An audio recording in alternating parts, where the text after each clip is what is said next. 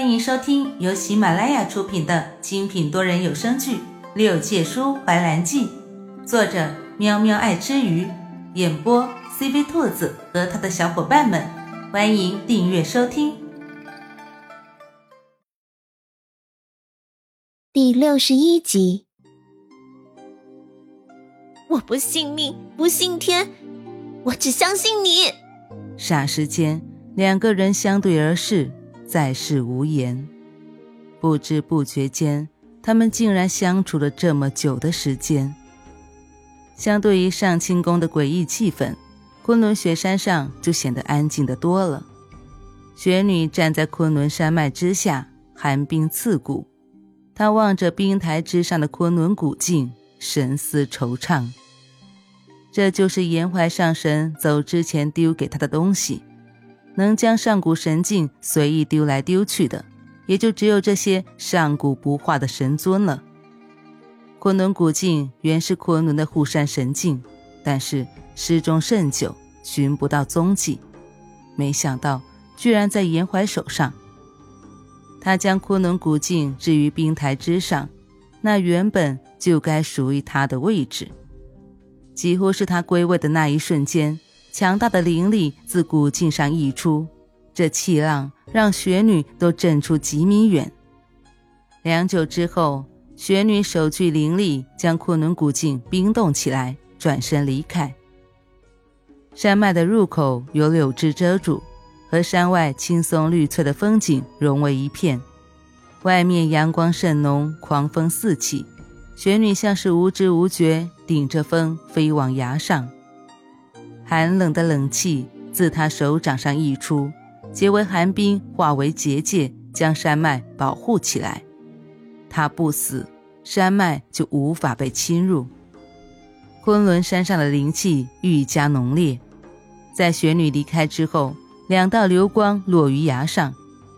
花灵看着雪女远去的身影，转过身，疑惑地看着站在自己身边无实形的人影，道：“主人。”我们来这里做什么？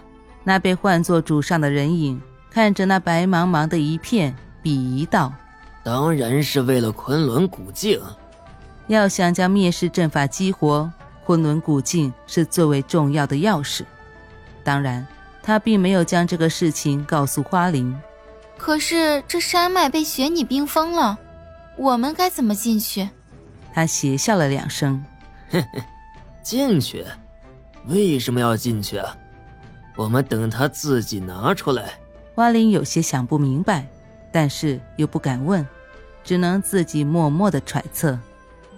淮南店里，就在两个人僵化的时候，童林端着吃食敲响了淮南店的门。见严怀不去开门，兰叔小声的嘀咕道：“哎，有人来了。”不知道是不是表明了心迹，兰叔的脸格外的红。垂着眸，不敢去看严怀的脸色，几乎是静了半晌，严怀才放开对他的桎梏，转身去开门。兰叔看着严怀的背影，眉眼浮起了一抹温柔。童林在门口等的头发都要白了，才见门打开，他正准备将饭菜端进去，就见严怀挡在门口不让进。他狐疑的瞧了一眼严怀。然后视线偷偷的看向室内，里面漆黑一片，看不真切，却也知道里面没有发生自己所想的那一切。严怀从童林手上端过饭碗，严肃道：“看够了，把饭菜给我，你可以走了。没有我的吩咐，不要靠近这里。”就连迟钝如童林也发现自家上神有些魔化了。毕竟以前上神虽然腹黑毒舌了一些，但至少不会像现在这样浑身散发着肃杀之气，让人觉得害怕。喜怒无常，是童灵现在对他的形容。童灵知道了。砰的一声，门又被关上了。童灵摸了摸鼻头，看着紧闭的店门，挺直了背脊，转身离开。宝宝也是有脾气的。童林走到前院的时候，听见宫门被敲响，他惊讶地看着大门的方向。现在这个时候，有谁会来？他缓缓地走到宫门，打开一看，只见三个长相清俊的男子齐齐地站在门外。顿时，童灵就懵了。哎呀妈呀，这是什么情况？情敌出现，还是大神在外面惹了仇家？蓝青收拢手中的折扇，有礼道：“统领仙官，在下琼山蓝青，前来求见颜怀上神，不知上神可在？”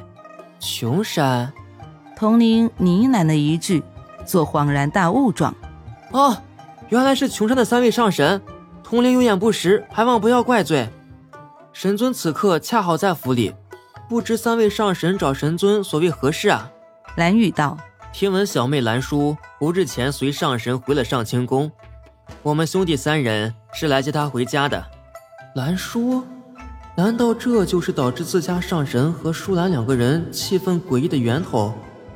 童林将三人迎了进来，说道：“啊，上清宫并没有帝姬的身影，不知三位上神是不是弄错了？”兰风说道。仙官可否将颜怀上神请出来？